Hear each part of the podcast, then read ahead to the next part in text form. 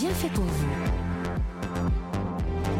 Julia Vignali Mélanie Gomez. Ravie de vous retrouver dans Bienfait pour vous. Nous sommes ensemble jusqu'à midi et on s'intéresse à, ces retraites bien-être, ces séjours yoga ou même sylvothérapie par exemple qui se développent euh, un peu partout. Ça fait rêver, mais tiennent-ils tous leurs promesses? On fait le point grâce à Christelle Mosca, journaliste pour le magazine Top Santé, dont le dernier numéro se penche hein, justement sur ces questions. Euh, Christelle, on va commencer par parler des retraites yoga. Vous l'avez dit, c'est la majorité d'ailleurs euh, qui elles connaissent vraiment de plus en plus de succès. Est-ce qu'il est important déjà de, choisir, son stage yoga en fonction de bah, son niveau? Euh, J'imagine qu'on ne se lance pas dans une retraite avancée si on n'en a jamais fait. Alors, en effet, pour des retraites yoga, ou de sport en général, il faut prendre en compte son niveau. Euh, il serait euh, contre-productif de euh, participer à un séjour d'une semaine avec 4 heures de pratique par jour. Ce serait, ce serait pas jouable. Je ne vous conseille pas, Mélanie, pour Mais en même temps, ça m'a pas l'air si compliqué, non, le yoga Je sais pas. Ah bah, non, mais, non, compliqué, oui, mais je me dis que non, non, c'est pas très sportif.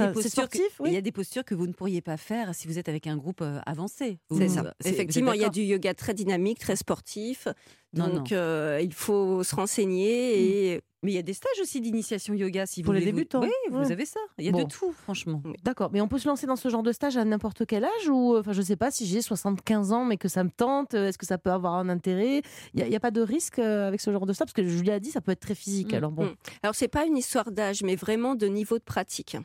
Oui. Et de conditions physiques, Mélanie bah, Elle est bonne, la mienne. ça va. Et dites-moi, ce sont des séjours mixtes. Il n'y a pas que des femmes hein, qui sont friandes de, ce genre de stage. Vous disiez tout à l'heure qu'il y avait parfois des stages uniquement entre femmes, mais là, euh, ça peut être aussi l'occasion, enfin, je dis ça pour euh, certains, de, rencontrer des gens, non? Mmh, mmh. Il n'y a effectivement pas que des femmes, mais ce sont principalement des femmes, même si les hommes sont de plus en plus friands de, yoga. Ah oui, c'est vraiment à majorité féminine. Euh, quand même ces stages. Comment ça se fait mmh. ça? Exactement. Alors ça dépend du thème. Hein. En, yoga, oui. En, rando, il peut y avoir plus d'hommes, par exemple. Alors justement, Julia, vous avez l'air de vouloir en savoir ah plus. C'est ce qu'on va faire. On est rejoint tout de suite euh, en ligne par Sophie Piccolo. Bonjour Sophie. Bonjour. Alors justement, vous, vous êtes enseignante certifiée en yoga. Qu'est-ce qu'on y fait principalement dans, vos séjours? Comment ça se passe, par exemple, bah, une journée type? Racontez-nous. Euh, alors, bien évidemment, on va retrouver euh, le yoga en fil conducteur. Hein. Euh, et puis, selon les thématiques développées autour de, cette retraite, il peut y avoir d'autres activités qui sont proposées. Mhm. par exemple, j'organise régulièrement des, des, séjours avec la maison Oya qui est dans le Gers. Et on a la chance d'avoir une fabuleuse chef là-bas qui nous permet de pouvoir faire des stages yoga et alimentation. Mmh, on doit bien manger dans ces stages. Oui, on se... Alors oui, des cours de cuisine par exemple? Oui, alors tout à fait. On va pouvoir développer, par exemple, euh, bah, on va développer des, thématiques autour de l'immunité. Euh, et puis Dunia Silem, qui est notre, la chef, qui est formidable, va pouvoir nous, nous, expliquer euh, bah, tous les bienfaits de l'alimentation. Elle est également naturopathe, donc elle nous accompagne dans des ateliers de, cuisine, on cuisine ensemble. Mmh. et puis elle nous, on, va développer euh, voilà, des thématiques autour de l'immunité, du ventre, etc. Donc c'est un stage yoga et confit de ah, C'est génial. Mais par exemple, il peut y avoir yoga et musicothérapie, c'est aussi des choses que je et développe. Est-ce qu'il y a des massages? Parce qu'on aime bien les massages, nous. alors oui, en, fonction de, bah, des séjours, encore une fois, il peut y avoir des massages mmh. proposés. Euh, alors c'est en supplément bien souvent et ça, ça, peut être sur le temps libre.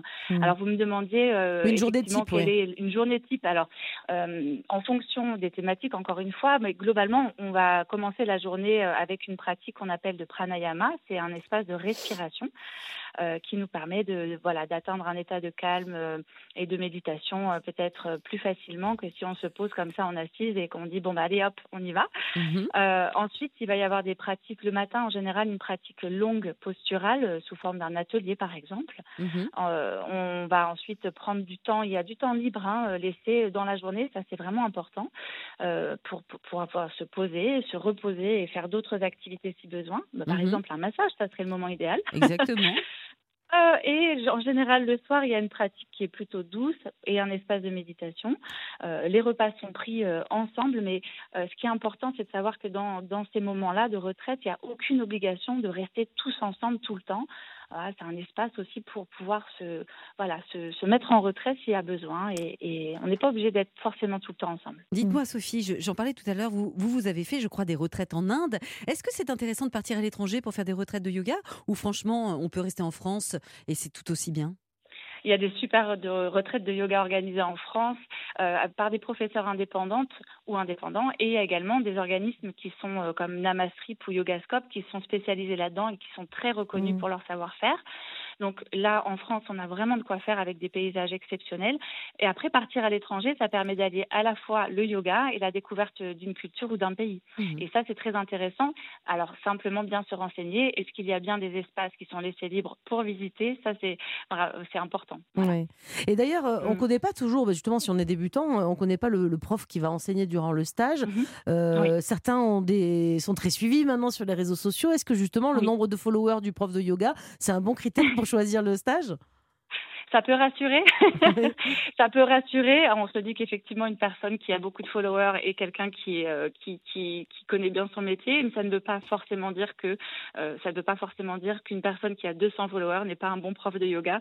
Euh, non, au contraire. Non, non. Là, ce qui importe, c'est de connaître un petit peu, d'aller se renseigner sur l'enseignante ou Mhm. l'enseignant, de connaître son parcours, auprès de qui il a été formé et quel type de pratique il, il propose. Et ça revient justement à cette question de trouver une retraite de yoga qui est adaptée à vos envies, surtout à votre Mhm. intention. Oui. Si vous souhaitez rester au calme, ne choisissez pas, par exemple, une retraite où on faire que du yoga dynamique. Ouais, exactement. Voilà. Merci beaucoup. très clair. Merci Sophie Piccolo d'être intervenue sur euh, Europe 1. Christelle, je reviens vers vous. Est-ce qu'il y a des sites justement ou des organismes peut-être qui peuvent nous aider à faire notre choix, qui recensent bah, tous les stages de yoga de, de Mhm. qualité, que ça pourrait nous aiguiller peut-être? Alors, comme le disait Sophie, Namastrip et Yogascope sont des sites euh, voilà, de qualité, euh, dont le travail consiste à se trouver les bons profs et les, des lieux euh, agréables pour une alchimie idéale. Et dites-moi, en termes de prix, ça représente combien Euh, Si on, je sais pas, euh, un week-end ou une semaine? Un Faut compter combien? yoga, ouais. Oui, J'imagine qu'il y a des gros écarts, non? Oui. Alors, tout dépend vraiment de, de la formule. Sur un, un week-end, donc trois jours, euh, avec trois heures de pratique environ, d'autres activités en pension complète, etc., il faut compter environ 500 euros. Mhm. Euh, et après, ça peut monter sur une semaine, euh, 1500, 2000, Ah oui. ça peut être. euh, Mais Mhm. on peut aller aussi dans des endroits très luxueux qui justifient ce prix. Alors peut-être que ça coûte moins cher dans les stages yoga où il y a une option jeûne, on mange pas, donc je me dis que c'est peut-être moins cher. Mais vous dites justement dans Top Santé qu'il faut quand même se méfier peut-être de ces stages-là. Effectivement, il faut se méfier, déjà prendre vraiment les renseignements. Euh, ces stages doivent être absolument encadrés par des professionnels de santé, naturopathes, euh, voire médecins. Oui. Euh, ça ne s'improvise pas. Il y a, il y a Euh, eu le des hein. il y a eu des drames. Même. Effectivement, c'est pour ça que sur Top Santé, d'ailleurs, on, voilà, on déconseille de partir euh, dans ce genre de, de stage jeune. euh, et C'est- yoga. ouais. Mm. Eh bien, merci beaucoup, Christelle. On n'en a pas fini avec vous. Et ce décryptage sur les retraites, les stages, les cures bien-être, il en fleurit aux quatre coins de la France. Alors, comment éviter les arnaques et surtout comment choisir le séjour qui sera vraiment ressourçant pour vous On va vous guider. Alors, restez avec nous sur Europe 1. Europe 1, bien fait pour vous. Mélanie Gomez et Julia Vignali. Soyez les bienvenus si vous nous rejoignez sur Europe 1. Ça vous dirait une escapade, je sais pas, une retraite, Ouais, euh, bien. bien-être hein Oui, Mélanie, pour vous recentrer et prendre du temps uniquement pour vous et rien que pour vous. Et la nature peut-être. On vous aide à choisir la formule qui vous convient ce matin. Et on est toujours avec Christelle Mosca, journaliste pour le magazine Top Santé, notre partenaire sur ce dossier. Alors Christelle, pour les plus sportifs qui veulent aussi se ressourcer au grand air, il y a désormais, euh, vous le disiez tout à l'heure, des retraites de randonnée, de marche. Qu'est-ce qui est central? C'est la connexion avec la nature et ça s'adresse à qui?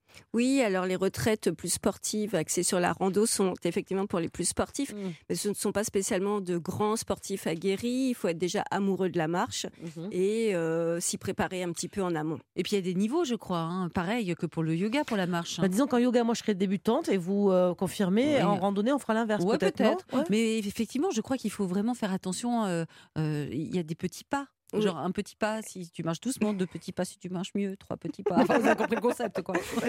Une échelle, quoi. hein, Oui, ça. Effectivement, ou plutôt des, des- le nombre d'heures de marche par Ah, jour. Donc c'est des grands Euh, pas, c'est des ouais. heures. Euh, si ça s'effectue en montagne, haute montagne. Oui, voilà, c'est pas la euh, même. Hein. euh, Voilà, c'est totalement différent. Vraiment prendre les renseignements avant de se lancer. Alors, pour détailler un peu plus euh, ces échappées où la marche est le fil rouge, nous sommes rejoints en ligne par Pierre Brosset. Bonjour Pierre. Bonjour et merci pour votre invitation. Avec plaisir, vous êtes accompagnateur en milieu montagnard et rural et vous êtes co-organisateur des séjours LC Sport Trip. Pierre, expliquez-nous comment ça se passe une retraite avec vous. On part combien de temps Combien de personnes Euh, Quand est-ce qu'on mange Quand est-ce Alors, qu'on mange Quand est-ce qu'on mange Alors, comment se passe une retraite avec nous? Ben, Je dirais bien, même très bien. Non, plus euh, sérieusement, euh, en termes de durée, euh, la réponse est dans le but même d'une retraite, c'est-à-dire prendre du temps pour soi. Euh, il va donc falloir laisser un peu de temps au temps, euh, Mhm. principe qui constitue en soi le, le premier signe de rupture avec le quotidien. Objectif premier est visé quand on décide de faire une retraite. Donc, euh, en termes de durée, un minimum de 4 à 5 jours pleins est souhaitable. Euh, ensuite, euh, pour ce qui est du nombre de participants, je conseillerais de ne pas dépasser idéalement un groupe de 8 personnes, 10 grand maximum, pour que la convivialité soit présente, mais également pour la sécurité. Mhm. Et là, c'est l'accompagnateur qui vous parle. Hein, euh, mais il y a une autre composante qui va faire rompre instantanément avec la routine, c'est en premier lieu euh, le lieu, justement. Hein, un lieu inconnu euh, dans un cadre euh, très naturel et dépaysant, ça vous assurera une déconnexion très rapide Mhm. et, vous fera aller de découverte en découverte. Autre notion qui, à mes yeux, sont int- intrinsèques à une retraite. Pierre, on le disait tout à l'heure, juste avant de vous prendre en ligne, mais j'imagine que comme en yoga, pour une, une retraite où on va marcher, le niveau de forme physique est à prendre en compte avant de, de décider sur quel stage se lancer. Je crois que vous, vous me faites même des entretiens téléphoniques avant. Vous vérifiez quoi justement par téléphone avec ces, les, les futurs euh, euh, curistes, enfin je sais pas comment dire, retraités, Participant. participants Oui, alors euh, plutôt qu'un entretien, je veux dire, c'est avant tout un échange très convivial pour faire connaissance déjà un peu avec la personne, et puis bien sûr pour parler de la nature de ses activités sportives, savoir à quelle fréquence elle pratique hum, les sports et quel sport, et plus particulièrement si elle pratique déjà la rando, sur quel terrain, quelle distance et quel dénivelé. Voilà. alors après, bien sûr, en fonction du programme du séjour et des acquis de la personne, euh, on peut lui proposer un programme de préparation avec un accompagnement style coaching ou Là, ou vous venez quoi. de parler de dénivelé, justement. Moi, je sais pas trop ce que c'est, donc je pense que j'ai un niveau nul en randonnée. Bah Euh, non, si il je y devais- les marches de non, mais repas si je devais- tous les matins. Si je devais venir, vous me conseilleriez une petite préparation, peut-être? Vous n'allez pas m'interdire le séjour Oui, c'est ce qu'il vous oui, dit. non, absolument. Alors, euh, puis de toute façon, je veux dire que les débutants ne se méprennent pas, ils seront toujours les bienvenus. Hein, La Mm. préparation sera simplement plus longue pour eux. Euh, pour moi, il n'y a rien de, de presque plus gratifiant que d'accompagner quelqu'un dans ses premiers pas de randonneur ou de randonneuse. Hmm. Hein, donc, bien sûr, tout dépendra euh, du programme de la rando, au niveau de la durée, au niveau du kilométrage. Néanmoins, en termes de prépa, euh, une règle d'or s'applique, que vous soyez plus ou moins sportif, ce sera la progressivité dans le volume et l'intensité des activités physiques de préparation. Voilà. Et, et c'est quoi, Pierre, le gros avantage de partir en rando avec un accompagnateur euh, professionnel comme vous euh, par rapport à une rando que j'organiserais seule avec ma petite carte, par exemple? Alors, je veux dire, si vous avez déjà une carte, c'est un bon départ, un très très bon départ. Non, euh, partir en rando avec un accompagnateur pro sera pour vous la garantie d'évoluer en toute sécurité, ce qui n'est pas, ce qui n'est pas la moindre des choses. Mhm, Euh, L'accompagnateur connaît parfaitement euh, l'itinéraire sur lequel il vous amène mhm. et plus globalement l'endroit où vous, où vous évoluez. Euh, donc à ce titre, il connaîtra le, le ou les plans de repli possibles en cas de problème lié à la météo ou autre. Hein, en plus, euh, familier du coin, euh, il pourra vous faire euh, découvrir des endroits un peu moins fréquentés, hors des fameux sentiers battus. Et, et enfin, il agrémentera la, la rando avec des commentaires sur la Mhm. faune, la flore, les coutumes locales, ou encore l'histoire ou la géo selon ses, ses- Mhm. ses centres d'intérêt. Pour terminer, Pierre, est-ce que si jamais, bon, allez, j'avoue que vous m'avez séduite là avec tout ce que vous racontez, mais si je veux venir faire un stage, je sais pas, là au mois de juin, par exemple, une petite semaine de marche, est-ce qu'il faut que je m'équipe? Qu'est-ce qu'il va falloir que j'obtienne comme matériel avant de vous rejoindre? Alors, euh, en termes de matériel, si vous permettez, j'aimerais faire un zoom sur cette question qui est centrale. Hein, euh, alors, à l'inverse du cordonnier, le randonneur ou la randonneuse doit avant tout être bien chaussé. Alors, ça peut paraître évident. Maintenant, nous voyons encore des, cha- des chaussures très improbables sur des sentiers Ah très bon? compliqués. Oui, donc euh, ça rend légitime, je pense, ce petit rap- rappel. Néanmoins, euh, sur terrain accidenté, les petits conseils, c'est chaussures montantes très très fortement conseillées, voire obligatoires. Mhm. Euh, pour information, 20% des accidents en montagne sont des entorses dans la cheville. Ah oui. Donc euh, certaines personnes ont encore une font une fausse idée de la chaussure montante, synonyme à leurs yeux euh, d'inconfort et de poids. Mais les choses ont bien évolué. Tous les équipementiers proposent aujourd'hui des ch- chaussures qui, une fois au pied, se font se font vite oublier. Quoi. Mhm. Donc après les chaussures viendra bien sûr le sac cadeau qui sera adapté à votre morphologie et au format de, de votre rando. Et pour ce qu'on y met dedans, pour le pour le contenu du sac, Euh, on dit souvent que, que, tout bon randonneur doit avoir son bac avec lui. Alors bon, ça fait un peu sourire. Mhm. Et son bac, en fait, c'est un acronyme pour la boussole, pour l'altimètre et la carte, à condition, bien sûr, de, de, de savoir s'en servir. Néanmoins, si vous êtes seul, je peux que vous, fortement vous le conseiller. Hein, beaucoup de gens font une confiance aveugle au GPS portable qui, malheureusement, peut tomber en panne ou Oui. tout simplement ne plus avoir de batterie. Par contre, euh, ce qui est non négociable dans le contenu de votre sac, ce sera de l'eau, bien sûr, en Oui. rapport avec la durée, la météo, un téléphone chargé pour appeler le 112, qui est le numéro multi-opérateur pour les secours, une couverture de survie, un coupe-vent imperméable, même s'il fait très beau quand vous partez, le temps peut changer, un, un sifflet pour vous signaler si vous êtes perdu dans le brouillard ou la nuit, et enfin un briquet et un couteau. Voilà. Ça, je faisais le sifflet. Et voilà, autrement, j'ai mon sifflet portatif. Merci beaucoup, Pierre euh, Brossé, d'avoir été avec nous sur Europe 1. Je rappelle que vous êtes co-organisateur des séjours L6 Sport Trip. Alors, Christelle, je reviens vers vous. Nous, nous voilà dans le dossier de Top Santé. On peut même lire que ces balades, ces randonnées, ces stages de marche nordique, c'est presque de la sylvothérapie. Qu'est-ce qu'on veut dire par là? Puisqu'en marchant en forêt, on pratique naturellement la sylvothérapie, puisqu'en respirant, on ingère les phéromones rejetés par les arbres, qui déclenchent chez nous une sécrétion de sérotonine, l'hormone du bien-être. Donc on n'est pas obligé effectivement de... De faire des câlins aux arbres. On peut juste Exactement, dans la- dans la juste se balader, c'est bénéfique. Christelle, pour terminer, euh, on en a parlé un tout petit peu tout à l'heure, mais désormais il y a des retraites vraiment très ciblées, Mhm. euh, comme les retraites qui se font uniquement euh, entre femmes. Alors ça, c'est plus récent. Qu'est-ce qu'on vient y chercher? Et puis qu'est-ce qu'on y fait pour le coup entre femmes? Euh, dans ces stages spécial femmes Oui, ces cercles de femmes fleurissent depuis environ deux ans. Bah, on vient y chercher une introspection euh, en échangeant avec d'autres femmes en toute bienveillance, ce qui aide à exprimer ces mots, comme je disais tout à l'heure, ces mots MAUX, ces blessures. Et en fait, c'est un temps pour soi, euh, naturellement, dans un lieu de ressourcement. Non, mais ça a l'air chouette hein, tout ça, mais on sent que ce type de retraite pourrait aussi dériver sur des pratiques un peu sectaires. Comment on peut s'assurer avant euh, qu'on n'a pas affaire à des charlatans? C'est quoi les précautions à prendre? J'ai interrogé justement Johanna Dermy, qui est naturopathe Mhm. et qui a créé une formation pour accompagner les thérapeutes dans l'animation de cercles de femmes.